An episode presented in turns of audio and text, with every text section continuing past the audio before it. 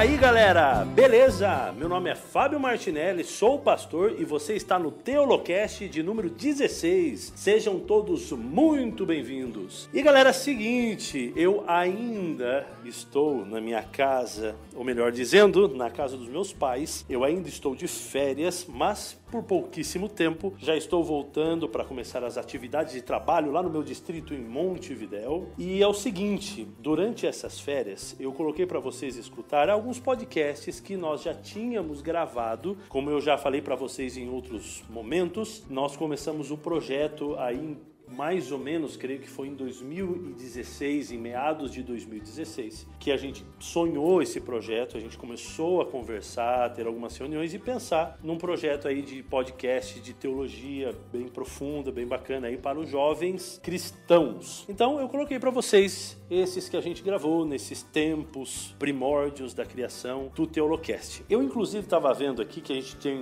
nós temos um grupo aqui no WhatsApp. Eu até estava vendo aqui quando foi que a gente começou que eu não lembro lembrava muito bem. E aí eu descobri que pelo menos o grupo no WhatsApp que a gente criou, nós criamos no dia 7 de setembro de 2016. Então isso quer dizer que um pouco antes disso nós já estávamos conversando e a gente já estava ali idealizando eu, o Bruno, o Gregory que vocês ainda não conhecem. O Gregory ele trabalhou aí bastante nessa área mais de tecnologia e nos apoiou aí bastante em relação ao nosso site, etc e tal. E a partir então dessa época a gente já começou a gravar. E hoje eu tenho a alegria, eu tenho a satisfação de mostrar para vocês a nossa primeira gravação. Na verdade, na verdade, não é a nossa primeira gravação. Nós já tínhamos feito uma primeira gravação, mas não deu certo por alguns motivos técnicos. A gente não manjava muito, não manjamos até hoje muita coisa, mas nessa época menos ainda, então a gente não conseguiu nem produzir certo a primeira vez que a gente fez. Então a gente ficou uma hora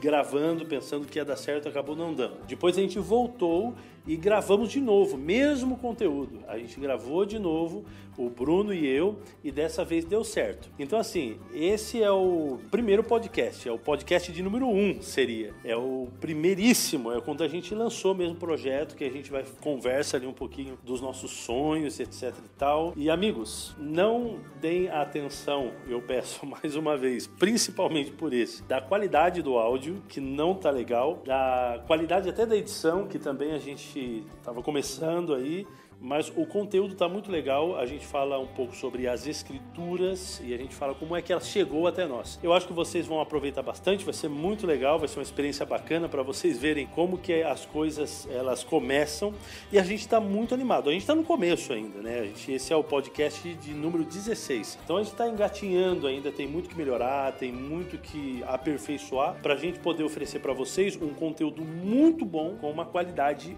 muito boa. Esse é o nosso sonho, é chegar lá. Então a gente agradece vocês aí que já está nesses 16 primeiros episódios, está com a gente aí, está apoiando a gente, mandando mensagem. Então valeu mesmo de coração. E é o seguinte, então, vou deixar vocês aí com esse Teolocast de número 1 no capítulo 16 aqui, no dia de, na semana 16 do nosso projeto, tá legal? Então, galera, aproveita aí sem enrolação, vamos lá. Um feliz sábado para vocês. Um grande abraço.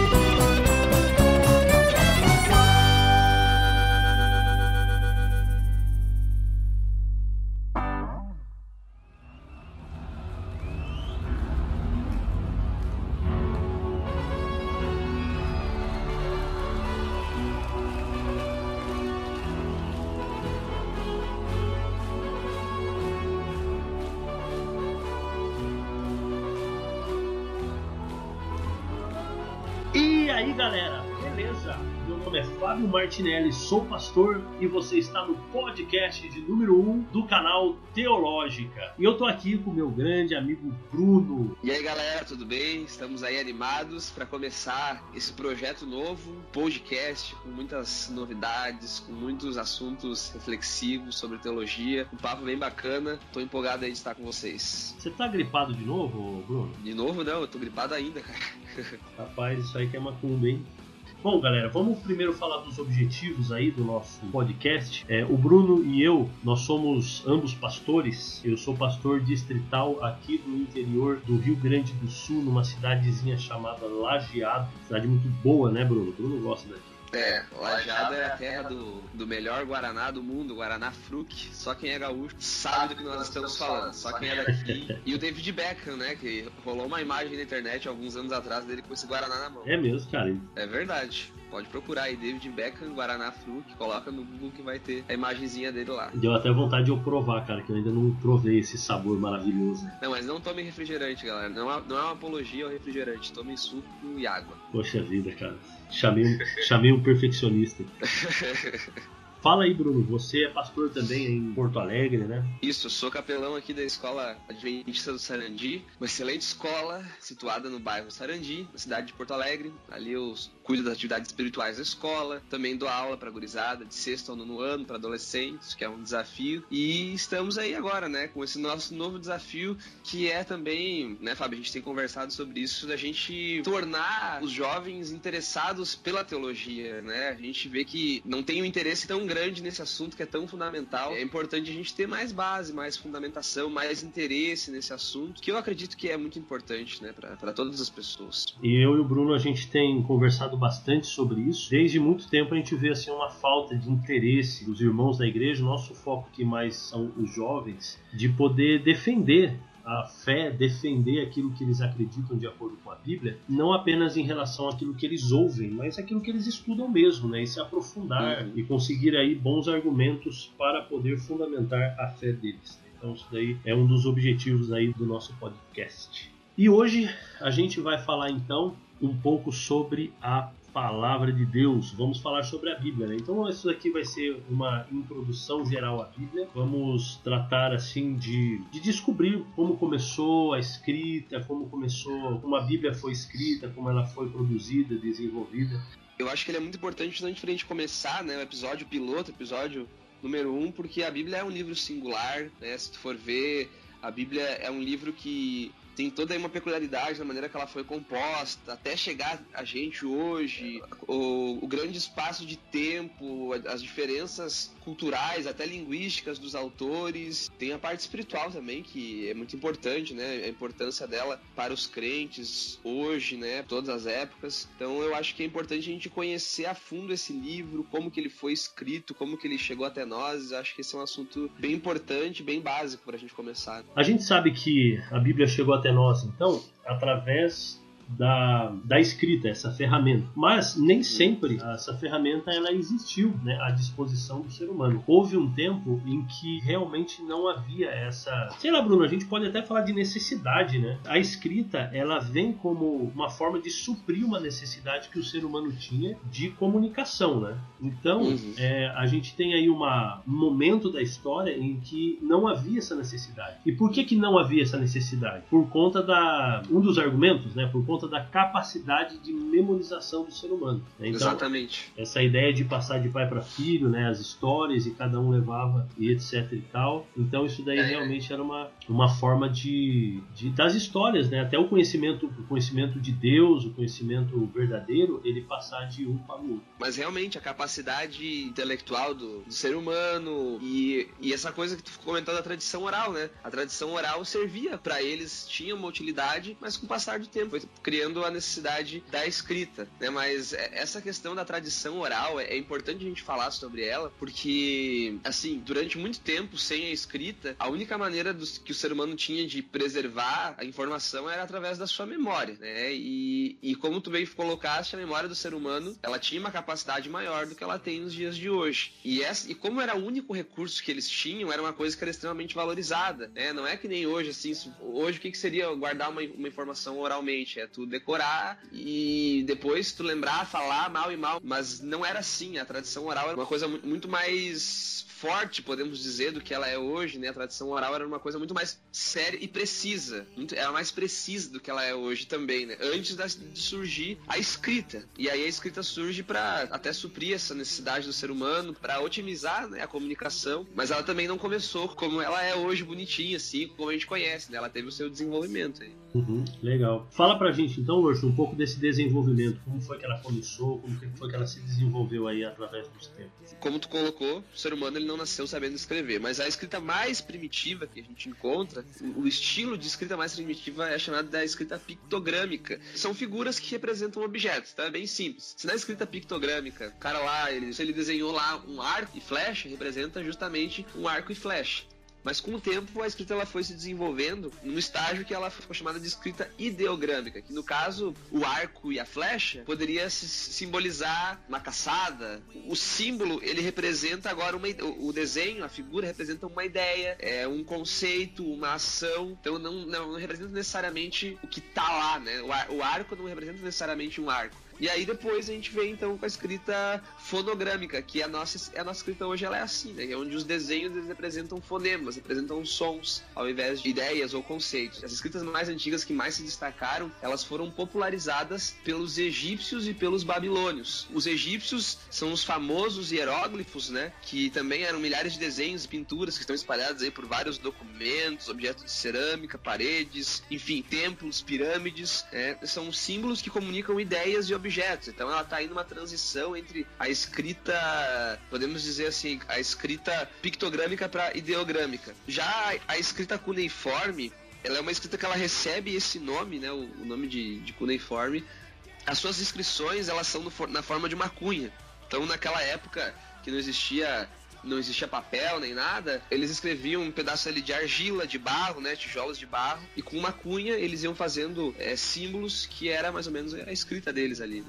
É, o Bruno, uma coisa assim que a gente fica que eu, eu, acredito ser uma pergunta interessante, essas línguas elas são consideradas hoje como línguas mortas, que elas ficaram durante muito tempo sem ninguém usar, sem ninguém utilizar. E quando os... não são mais usadas, né? Não são mais usadas. Então, quando os arqueólogos eles encontraram, né, pelas primeiras vezes esse tipo de língua, esse tipo de achado, né, agora na, na atualidade, como foi que aconteceu esse descobrimento no sentido de se saber o que está querendo dizer aquelas figuras, né? Como que, quando foi que isso aconteceu, como foi que aconteceu?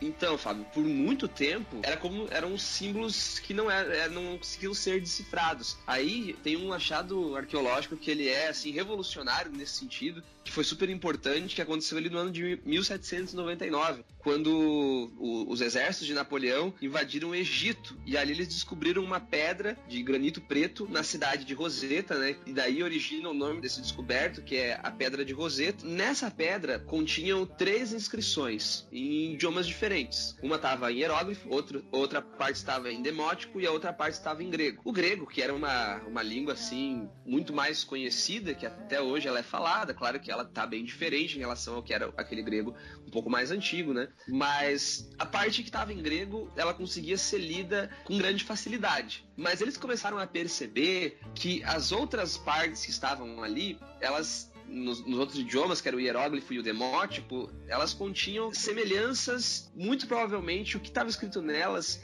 era a mesma coisa estava escrito no idioma grego. E era uma prática comum da época, era justamente as pessoas escreverem algo em mais de um idioma. Então, por isso, eles começaram a, tomando com base o texto grego, eles começaram a comparar e fazer a tradução, que também não foi uma tarefa fácil, né? Só, só foi terminada lá em 1818 com Champollion, né? Jean-François Champollion, que ele não somente conseguiu decifrar esses hieróglifos, mas ele criou uma gramática. E essa gramática, ela abriu aí espaço, então, abriu portas para que esses idiomas até então desconhecidos eles fossem é, descobertos. Cara, um, um maluco para saber, conseguir descobrir, estudar e conseguir decifrar essas coisas, não tem que ter uns dois, três cérebros a mais aí? É, não, o cara tem que ter tem que ter realmente uma capacidade intelectual muito grande. Tanto que demorou, né, cara? 1799 até 1818. Imagina o, o, afã das pessoas, né, de querer saber uma língua desconhecida e tal. Acho que foi muita gente que se debruçou em cima daquilo ali, mas só 20 anos depois. Né? Aí depois teve um cara chamado Flyders Petrie, mas que ele então ele realiza escavações lá na Península do Sinai e ali ele vai encontrar então uma escrita diferente, né, que mais tarde foi identificada como sendo alfabética. Já não era mais ideogrâmica, né, não era mais de sinais, mas era um alfabeto pronto ali. Sim e aí foi conhecida essa língua aí como cananita, né, proto-sinaítica ou proto-fenícia. E ela foi datada mais ou menos nos tempos de Moisés. E isso daí é interessante porque a gente sabe, né, que o hebraico é uma língua que é filha dessas línguas aí. Então ela faz parte aí. E a gente sabe que Moisés foi quem escreveu os primeiros livros da Bíblia, né? Então escreveu lá Gênesis, Êxodo, Levítico, Deuteronômio. E o mais louco de pensar isso daí é que Moisés, ele sabia escrever tanto no hebraico, né, ou nessas línguas aí proto-sinaísticas, etc e tal, quanto ele sabia também hierógrafo, porque ele foi criado e estudado lá no Egito. Sim. E aí, quando ele vai escrever a Bíblia, ele decide escrever a Bíblia numa língua mais simples, numa língua mais comum, uma língua do povo.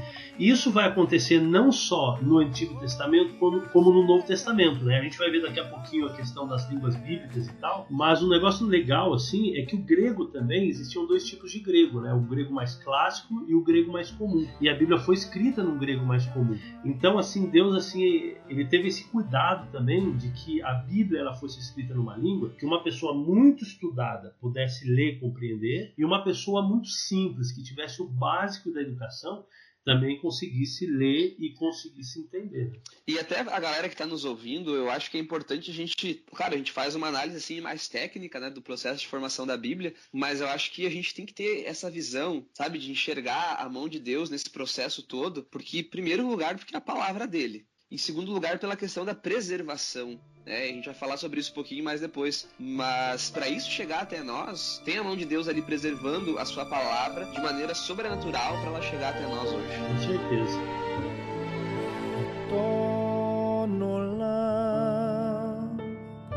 Asher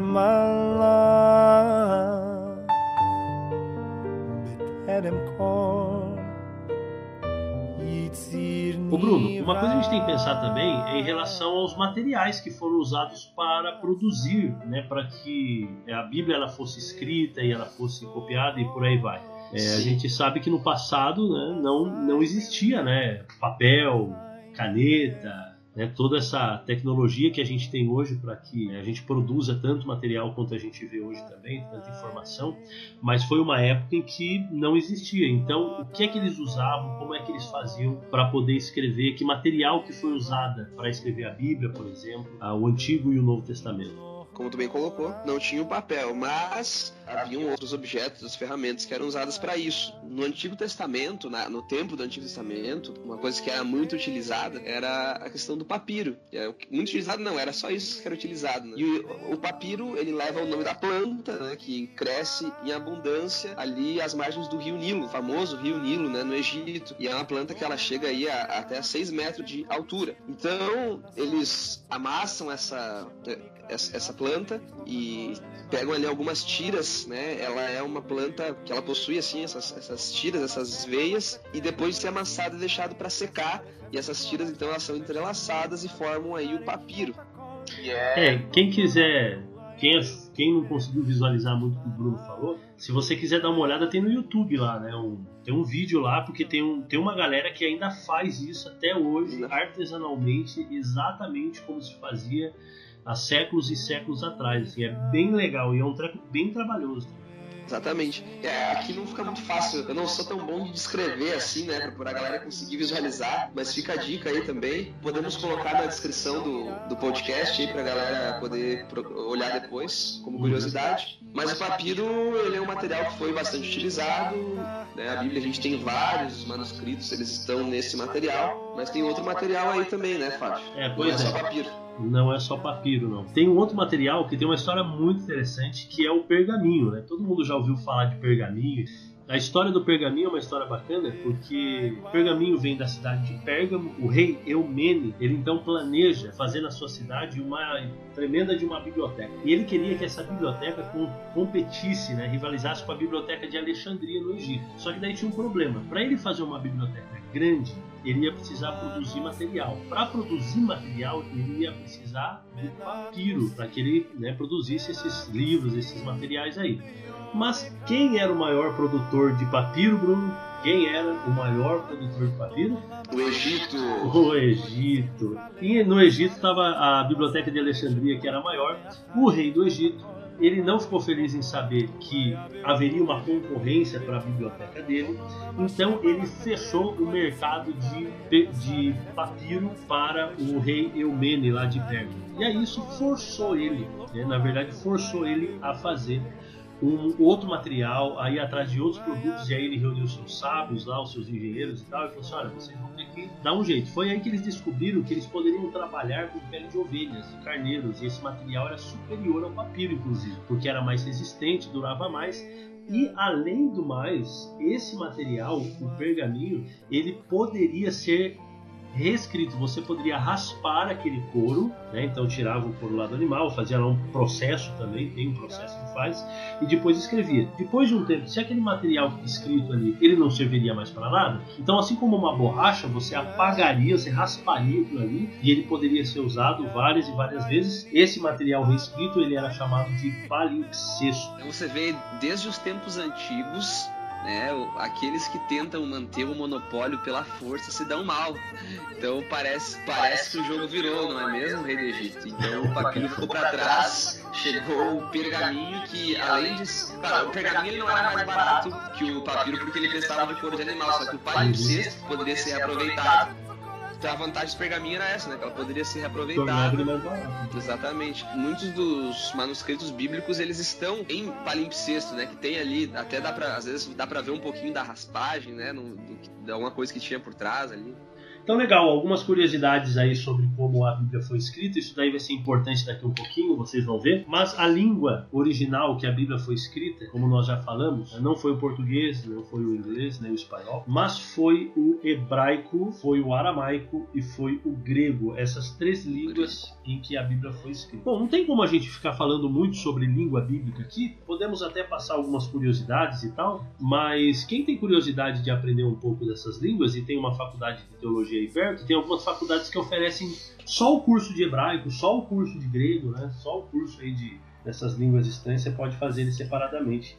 Quem quiser aí se aprofundar um pouco mais no texto bíblico, isso daí é muito interessante. O hebraico, que foi escrito boa parte do Antigo Testamento, com certeza a maior parte do Antigo Testamento, ela é considerada uma língua sagrada. Também Abraão aprendeu essa língua quando ele chega no lugar é, quando ele vai, ele vem de Ur dos Caldeus, ele aprende essa língua. Não sabia disso não, cara. Exatamente. Vivendo e aprendendo. Vivendo e aprendendo.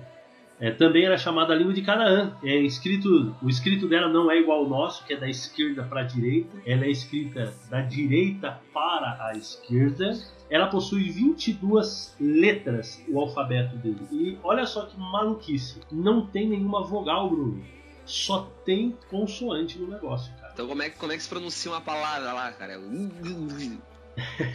eles simplesmente sabem, cara. Eles sabem falar o negócio. Quando eu falo com os com meus alunos sobre as línguas bíblicas eu falo sobre hebraico, essa ausência de consoantes, eu faço um exemplo bem simples. Eu começo a colocar algumas frases no quadro que são assim frases conhecidas sem nenhuma vogal e até a frase inteira sem vogal eles conseguem adivinhar alunos de sexto, nono com a maior facilidade do mundo, né? Por exemplo, eu coloco lá P R B N S PVC. Todo mundo, aí eu coloco lá, é, eles, todo mundo adivinha. Parabéns para você. Então você vai colocando e eles vão adivinhando, né? Agora essa ausência de vogais é importante lembrar que para facilitar, que é uma língua que também se tornou uma língua morta, né? Mas para facilitar, a gente tem aí o papel dos dos maçoretas, né? Exatamente. Que, que, acrescentaram as sinais vocálicos que ajudam a gente a, a, poder entender o significado do texto.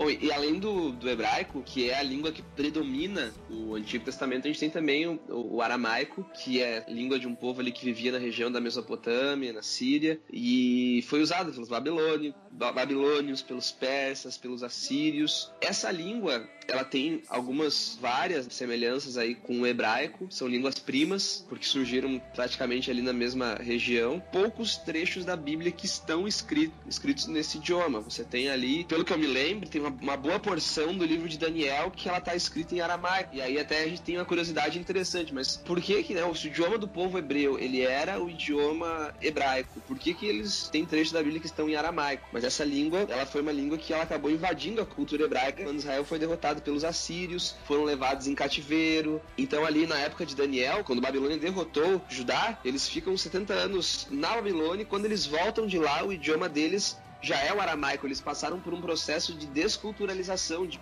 esquecer o idioma deles né, e falar um novo idioma. O próprio Jesus, né? Quando Jesus ele veio a essa terra e tal, a língua que Jesus falava com os discípulos e todo aquele povo ali na, na Judéia ali era o aramaico também, né? Sim, era o idioma deles que já era aí um reflexo disso, né? Dessa Babilônia não apenas dominou o povo de Israel, não apenas dominou fisicamente, mas buscou culturalmente, né, apagar o idioma deles, os costumes, religião, tudo mais, né? Foi, foi uma influência muito forte que eles tiveram ali. E uma outra língua é o grego. O grego. O grego foi escrito, então, aí o Novo Testamento foi escrito em grego. É uma língua mais parecida com a nossa, né? Que o alfabeto, assim, ele já é bem mais comum. Para começar, ele não é escrito da direita para a esquerda, né? então isso daí já facilita um pouco a nossa vida. E aí o alfabeto ele tem muito que ver com o nosso também, né? Então você tem alfa, beta, gama, delta, epsilon, zeta, eta, teta, tal e por aí vai. Então é bem mais parecido. Não que vai ser fácil de estudar, porque não é, né? Mas ele se torna mais tranquilo. Como eu já disse, então, havia dois tipos de grego: o grego clássico, que era o grego erudito, né, usado pelos sábios, filósofos e historiadores, e o koiné. Koiné em grego significa comum, né? E é, o koiné era a língua comum também, né, que era usada ali na época de, de Jesus e dos apóstolos. E a Bíblia foi escrita, então, como já foi falado, nesse grego mais comum, mais simples, para que todos conseguissem entender. A minha Bíblia que eu tanto anelo, por seu caminho quero sempre. Ô Bruno, se eu quiser fazer o seguinte, ó, Bruno, eu quero, cara, ir no museu de arqueologia e eu quero ver com os meus próprios olhos o original bíblico escrito pelo próprio apóstolo Paulo, pelo, ou por Pedro, ou por Moisés, sei lá quem, dos escritores bíblicos. Eu quero ver aquele que eles escreveram. Qual é o museu que eu devo ir, Bruno? Olha, Museu da Fé, né? Porque eles não estão mais conosco aí. Imagina também, imagina se tivesse, imagina quanto que seria para você poder ter acesso a uma folha escrita escrita pelas mãos do apóstolo São Paulo. Imagina a galera fazendo peregrinações, pagando promessa. Né? Não, mas volta um pouco, volta um pouco aí, Você está dizendo então que não tem? Não tem. Não tem. Nós não temos os, os autógrafos do texto original. O que a gente tem hoje, na realidade, são cópias de cópias de cópias. Só que também, assim como a gente falou na tradição oral, essa cópia não é aquela cópia que o professor mandava tu copiar lá na escola e tu copiava de qualquer jeito, com preguiça. Não é bem assim, né? É um processo bem mais minucioso. Não, isso é muito importante a gente citar, porque quando a gente fala assim, e talvez essa informação ela seja comum para algumas pessoas que estão ouvindo, mas talvez seja uma informação que seja um susto para outras. Né? Mas aí, como assim nós não temos os textos bíblicos escritos pelos próprios apóstolos? Como é que eu posso ter certeza que o texto que eu tenho na minha mão hoje é exatamente o texto que ele escreveu, sendo que nós estamos com uma cópia da cópia da cópia da cópia da cópia? Será que no meio do caminho alguém não resolveu fazer algo diferente, mudar o texto bíblico e etc e tal. E aí a gente lembra daquela brincadeira, né, telefone sem fio, né, que um vai falando pro outro, tal, quando chega no final tá tudo errado. Mas assim como você disse, é isso mesmo, né? A gente tem aí uma uma transmissão do texto bíblico de uma forma muito séria e muito exata. Quem fazia isso eram os maçoretas, não é isso? Sim, Fábio, deixa só, antes de tu falar sobre os maçoretas, quando eu ainda um estudante de teologia fiquei sabendo dessa informação que nós não temos os autógrafos, eu fiquei bem. Eu, eu tô falando isso porque de repente alguém que tá nos ouvindo aí também tá assim, né? Nossa, mas não tem. Minha fé tá em jogo, tá em risco. Mas quando eu fiquei sabendo dessa informação, eu também fiquei meio cucado, assim, né? Mas aí os maçoretas me ajudaram a restabelecer um pouquinho da minha fé. Deus abençoe os maçoretas. Né? Amém.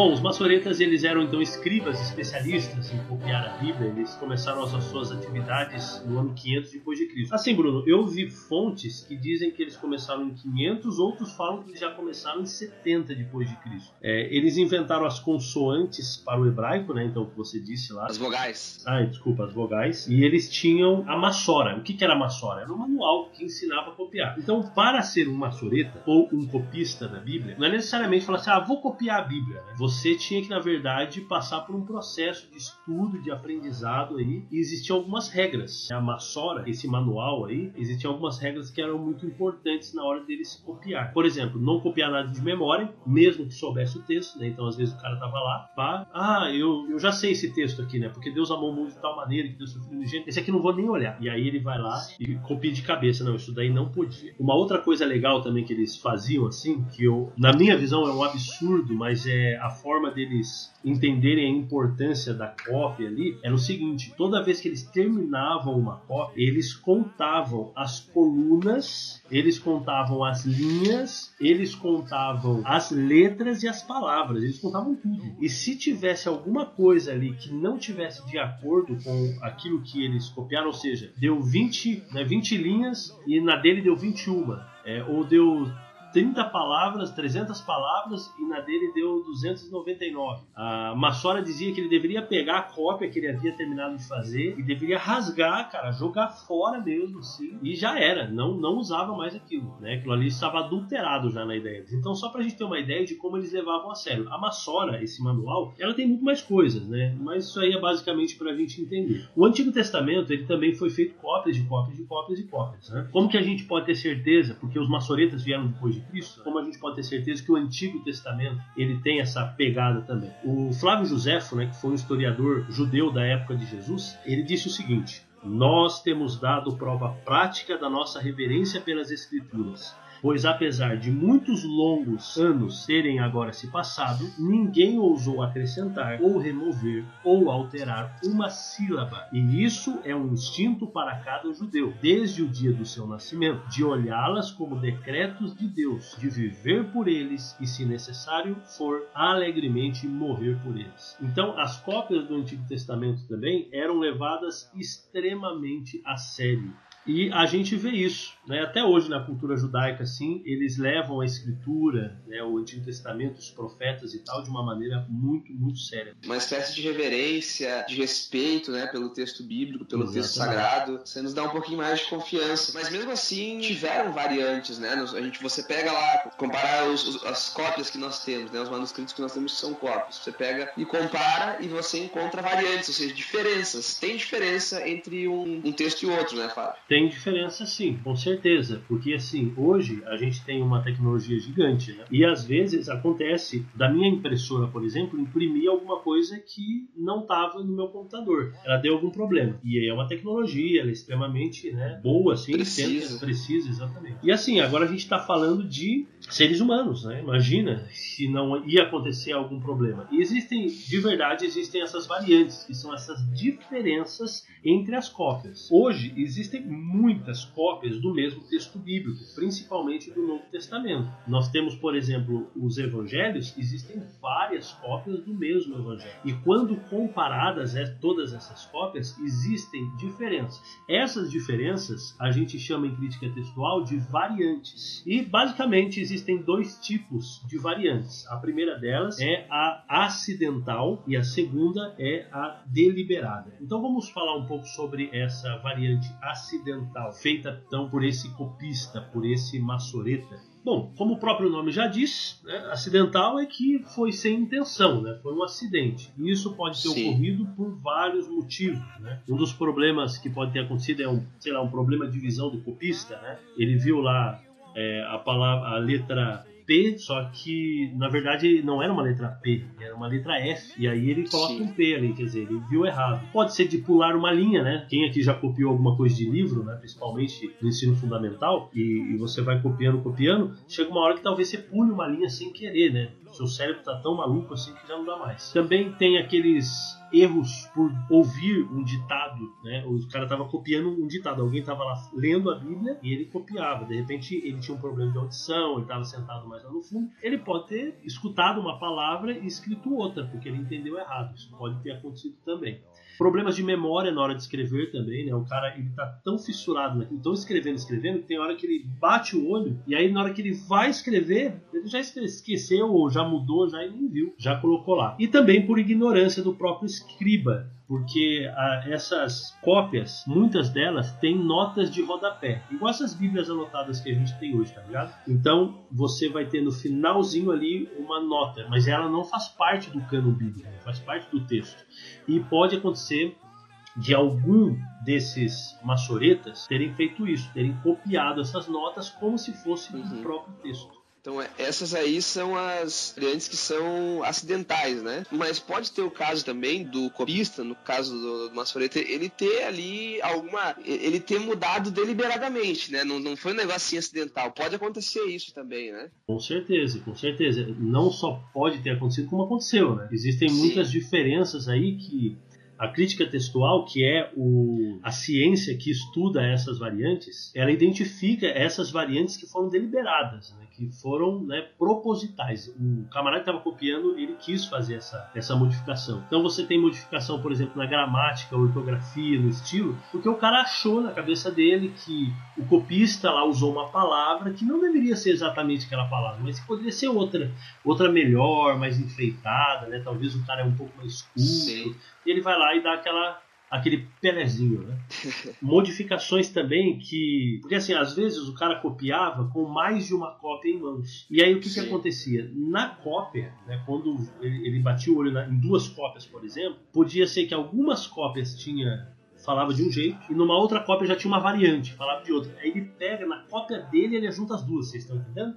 Né? Ele junta as duas. Né? Tenta harmonizar um texto com Exatamente. Outro. Então você tem esse exemplo aí de Atos capítulo de Atos capítulo 20, verso 28, né? ali tem cópias que o texto ali coloca Igreja de Deus e outro, outras cópias tem Igreja do Senhor. E aí tem cópias que tem Igreja de Deus e do Senhor. O que, que o copista fez? Ele foi lá juntou os dois, harmonizou os dois. Tem também modificações né, que tinham a intenção de harmonizar uma doutrina que ele cria né, com o texto que ele estava lendo. Então o cara tinha uma ideia na cabeça dele, uma doutrina. E às vezes, quando o texto não fazia sentido, ele muda, né? Isso aí aconteceu, por exemplo, em Mateus capítulo 24 e 36, onde diz lá que ninguém sabe o dia nem a hora da volta de Jesus, nem o filho. Aí o cara tava lá copiando, ele fala assim: não, mas Jesus não é Deus? Se Jesus é Deus, como que ele não sabe a hora da volta dele? Então, como isso não entrava na cabeça dele, existem várias cópias que não tem essa, esse finalzinho, nem o filho. O cara deixou de lado, entendeu? Agora também tem a questão do, das variantes, elas acrescentarem alguns pormenores, né? De ser ali uma coisa mais descrever um pouquinho mais o texto, né? Eu acho que uma, uma variante que ela é muito conhecida de todo mundo aí é da oração do Pai Nosso, né? Oração dominical lá em Mateus 6,13, que termina a oração, oração muito bonita, oração que Jesus nos ensinou. De repente a gente pode até fazer aí um dia um, um podcast sobre essa oração, que dá um, um assunto bem legal, né?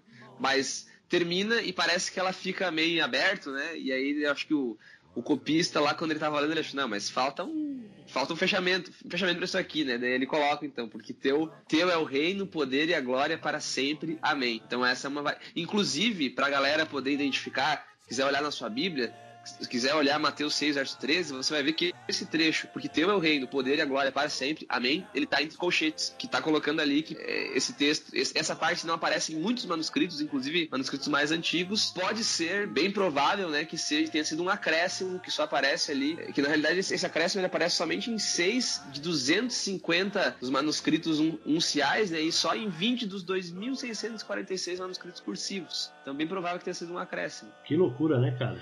E, Bruno, como que a gente entende aí daí esse acréscimo, assim? Porque provavelmente o Senhor Jesus não terminou a oração dele desse jeito, né? E será que tem algum problema a gente terminar do jeito que tá mesmo com esse acréscimo aí? Seria Olha, eu desde pequeno oro assim e até agora não desceu fogo do céu. Então acho que não tem problema não, né? Aí entra uma questão da, das variantes, né? Que elas não são assuntos extremamente fundamentais, não até essas, que essa variante não é uma variante de uma palavrinha, não é uma variante de um, de, de um termo parecido, né? Uma variante de uma, uma expressão inteira, né? Uma frase inteira. Mas mesmo assim, se você for parar para ver, ela não não compromete o restante da Bíblia, né? Então eu acho a questão das, das variantes é que você pode analisar todas, e são muitas que existem, né? Não sei se tu chegou a citar o número, não lembro exatamente qual é o número. Mais de 5.400 variantes. Olha aí, então é um número meio assustador, né? Mas mesmo assim a gente vê que não tem uma grande, não tem assim uma grande polêmica, né, em torno da. Como é, tem gente,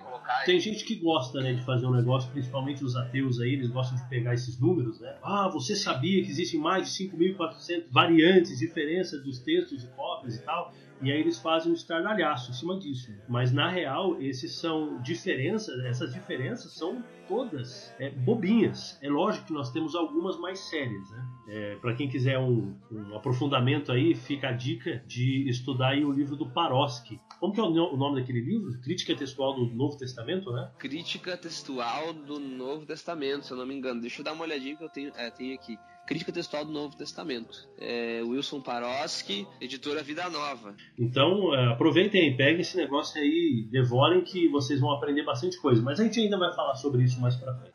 Em relação à transmissão do texto bíblico né, e esses os achados arqueológicos, a gente tem um achado que ele é muito significante. Né? Aconteceu ali no ano de 1947, quando um grupo de pastores quando eu digo pastores, eu não estou dizendo pregadores da palavra, né, ministros, é, pastores de, de cabras mesmo. Né? Eles estavam próximos ao, ao Mar Morto, numa, num lugar chamado Wadi Kumhan. Eles entraram ali em algumas cavernas, fugindo algumas cabras, e diz que uma pedra jogada lá dentro, que é, o pastor jogou uma pedra e ouviu o barulho de, de alguma coisa quebrando.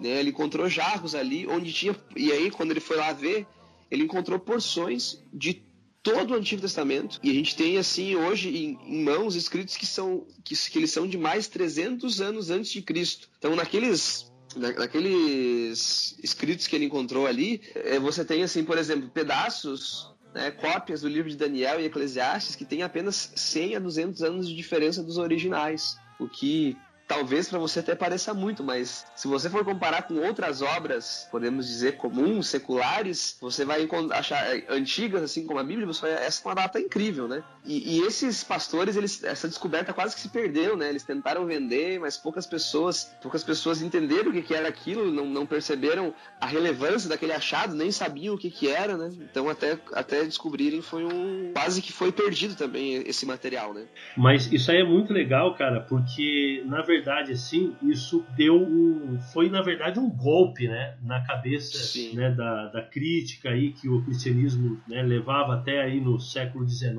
A gente não tinha, assim, coisas tão substanciais quanto. Por exemplo, dentro desses jarros aí, num deles, existia ali o livro completo do livro de Isaías, né, o rolo completo do livro de Isaías. E aí, Sim. quando fizeram a comparação né, entre esse texto super antigo com os textos mais novos que a gente tinha, era tipo 90 95% de, de igualdade ali, né? De identificação entre um e outro ali, né? Então isso daí foi impressionante, né, para a comprovação do texto bíblico. Além dessa história bacana da, da, descoberta, né, você tem aí uma história que alguns eruditos eles concordam, né, a grande maioria deles concordam em dizer que a maneira que esse texto foi guardado lá, eles atribuem a, aos essênios, né, que era um grupo de pessoas que eles, podemos dizer assim, desiludidos com a vida ímpia da sociedade e tudo mais, eles viviam retirados no deserto. Então os, os essênios, eles, ali, quando houve o cerco de Jerusalém, por volta do ano 70 depois de Cristo, diz que eles, sabendo então da, do iminente perigo, que os caras iam entrar, iam destruir tudo, né, iam eles iam perder os, os seus escritos sagrados, eles levaram para as cavernas e esconderam ali. E aquele negócio ficou preservado. Isso que eu acho interessante demais, né, cara? Ficou preservado, porque imagina, você pega ali 70 depois de Cristo, para depois descoberto ali no ano de 1947 depois de Cristo, 1947 depois de Cristo. Então um negócio ali na caverna, um estado bom ainda, conservado. É uma coisa incrível, né? Milagre. Desculpe aí, mas é milagre.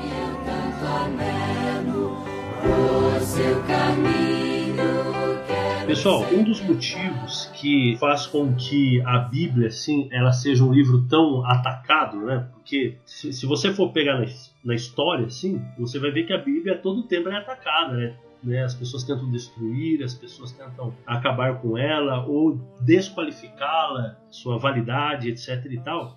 E há um motivo muito especial para isso. É porque nós cristãos os judeus e cristãos, nós acreditamos que a Bíblia ela é a palavra de Deus. E aí começa toda a confusão.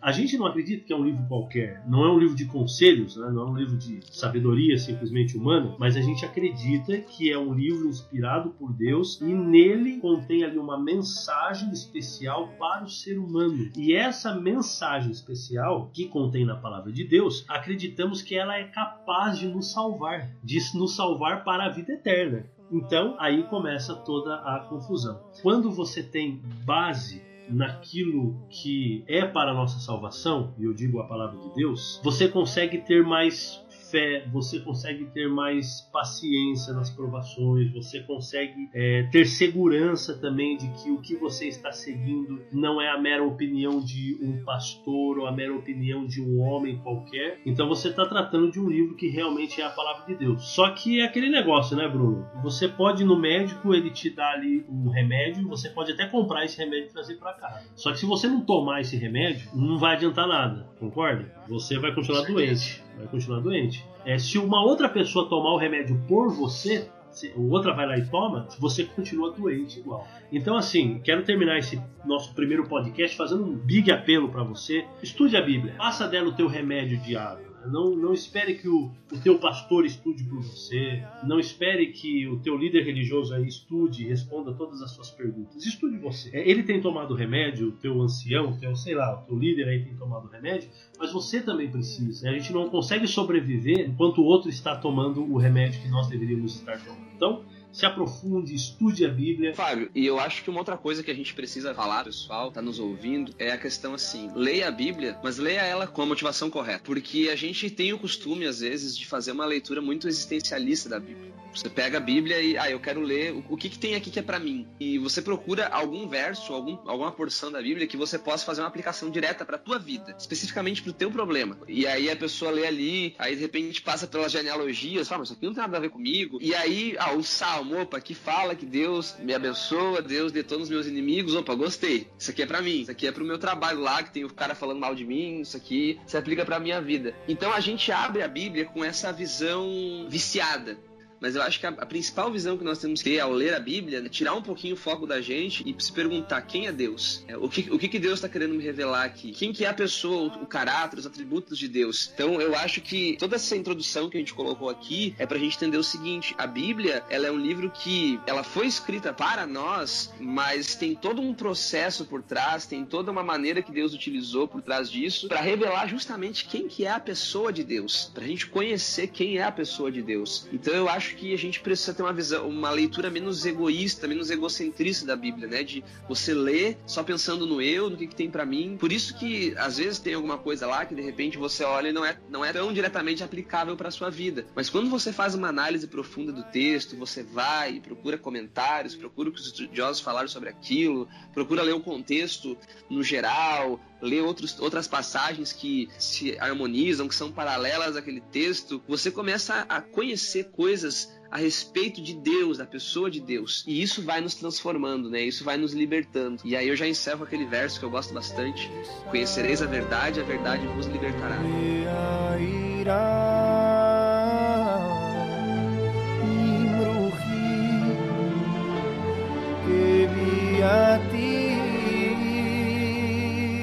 Adonai Adonai li,